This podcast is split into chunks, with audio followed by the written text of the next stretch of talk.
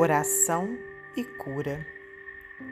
Recorres à oração junto deste ou daquele enfermo e sofres quando a restauração parece tardia. Entretanto, reflete na lei divina a que todos obrigatoriamente nos entrosamos. Isso não quer dizer devamos ignorar o martírio silencioso dos companheiros em calamidade do campo físico. Para tanto, seria preciso não haver sentimento.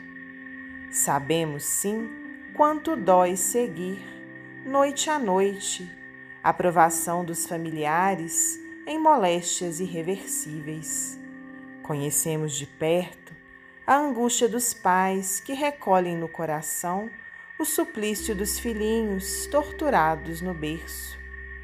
Partilhamos a dor dos que gemem nos hospitais como sentenciados à pena última e assinalamos o tormento recôntido dos que fitam inquietos em doentes amados os olhos que se embaciam. Observa, porém, o quadro escuro das transgressões humanas que nos rodeiam. Pensa nos crimes perfeitos que injuriam a terra, na insubmissão dos que se rendem às sugestões do suicídio, prejudicando os planos da eterna sabedoria e criando aflitivas expiações para si mesmos. Nos processos inconfessáveis dos que usam a inteligência para agravar as necessidades dos semelhantes e na ingratidão dos que convertem o próprio lar em reduto do desespero e da morte. Medita nos torvos compromissos dos que se acumpliciam agora com os domínios do mal e perceberás que a enfermidade é quase sempre o bem exprimindo reajuste, sustando-nos a queda em delitos maiores.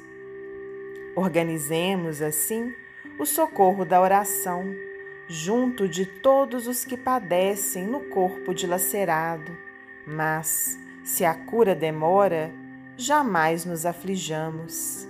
Seja o leito de linho, de seda, palha ou pedra, a dor é sempre a mesma, e a prece em toda parte é bênção, reconforto, amparo, luz e vida.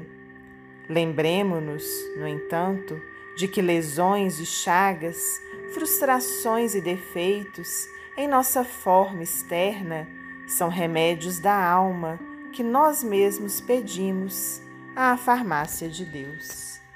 Emmanuel, psicografia de Francisco Cândido Xavier, do livro Seara dos Médiuns.